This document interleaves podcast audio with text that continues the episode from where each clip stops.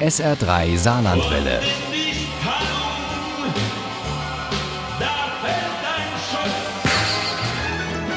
Der Krimi-Tipp.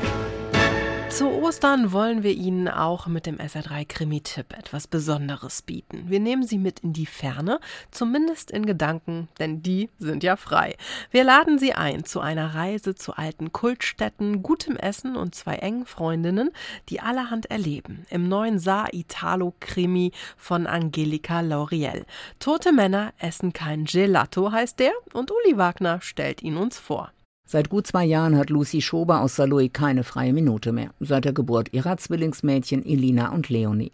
Die Familie beschließt, dass ein Urlaub zu zweit her muss und organisiert alles. Und Lucys Lebenspartner, Kriminalkommissar Frank Kraus, überredet sie, schon ein paar Tage vorzufahren, nach Kampanien, genauer gesagt nach Piano di Sorrento. Der Ausblick in die Bucht, als ich die Sorrentiner Halbinsel befuhr, versöhnte mich mit der langen Reise durch die flirrende Hitze auf den italienischen Autobahnen. Der Kommissar weiß, wie sehr die Nachricht geschockt hat, dass der Mann, der die hochschwangere Lucy und deren Freundin Leonie gefangen gehalten hatte, vorzeitig auf freien Fuß kommt. Aber er weiß nicht, dass Lucy inzwischen Kontakt zu Leonie hat, die nun Morlin Holm heißt, in einem Zeugenschutzprogramm im Ausland ist und in der Osteria Russo in Piano di Sorrento arbeitet. Und er weiß auch nicht, dass einer von Morlins besten Freunden dort ein gewisser Riccardo Basile ist, dem Frank sonst immer in der Eisdiele der Eltern in St. begegnet. Mein Riccardo lebt jetzt in Italien. Stellen Sie sich das nur vor. Die Eltern meines Mannes und meine Großeltern väterlicherseits sind damals nach Deutschland gekommen, weil sie in Italien nicht genug zum Leben hatten. Und nun geht unser jüngster Sohn wieder zurück. Riccardo Basile ist einer von drei Männern, die für Morlin gute Freunde sind. Dann gibt es noch Alessio Russo, den Juniorchef der Osteria, und Ben Richter, den deutschen Fremdenführer im nahen Pompeji, mit dem Morlin eine kurze, aber heftige Affäre hatte.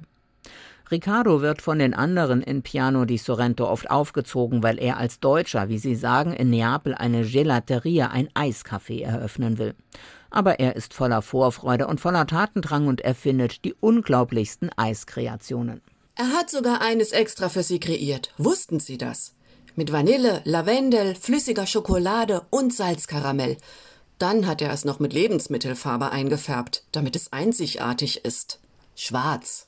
Leider bekommt Morlin das nach ihr benannte schwarze Eis nie zu kosten, denn kurz vor der Eröffnung der Gelateria verschwindet Ricardo spurlos, kurz nach einem dummen, aber heftigen Streit mit Morlin. Die meldet ihn vermisst, aber wer sucht schon nach einem Erwachsenen, der gerade mal ein paar Stunden nicht zu erreichen ist? Morlin ahnt, dass etwas Schreckliches passiert ist und wartet sehnsüchtig auf die Ankunft ihrer Freundin Lucy aus Saloy. Wir hielten uns mehrere Minuten und es war so, als würden wir uns ohne Worte über alles austauschen, was uns in den letzten beiden Jahren widerfahren war. Die beiden Freundinnen beschließen, Frank Kraus einzuschalten, den Vater von Lucys Zwillingen. Doch zuerst muss Lucy ihm beichten, dass sie Leonie wiedergefunden hat, die jetzt Morlin heißt und in Piano di Sorrento lebt. Lucy, sagte Frank dann und hatte wieder diesen bestimmten Tonfall drauf. Doch der Kriminalkommissar aus Saloy kennt die Mutter seiner Zwillingsmädchen ganz genau. Als Signora Basile ihm traurig erzählt, dass sie ihren Jüngsten seit Freitag nicht mehr erreichen kann, jenem Tag des Streits mit Mordin, zählt er eins und eins zusammen und ahnt, dass seine Lucy im schönen Kampanien alles andere als Urlaub macht. Ihr haltet die Füße still, ist das klar? Ihr seid keine Polizisten.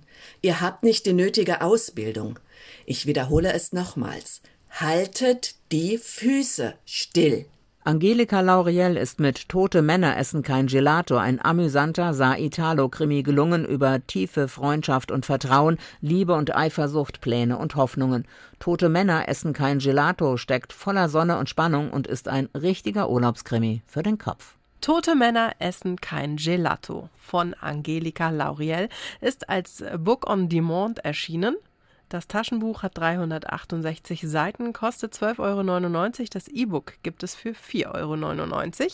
Wenn Sie gut aufgepasst haben, mit ein bisschen Glück können Sie diesen Krimi gewinnen. Diesmal auch wieder handsigniert in unserem SA3 Krimi-Quiz hier in der nächsten Stunde vom Samstagabend. Viel Glück! Ohne Krimi geht die Mimi nie ins Bett. Für Mimi und andere Krimi-Fans. SR3 Saarlandwelle. Hören, was ein Land fühlt.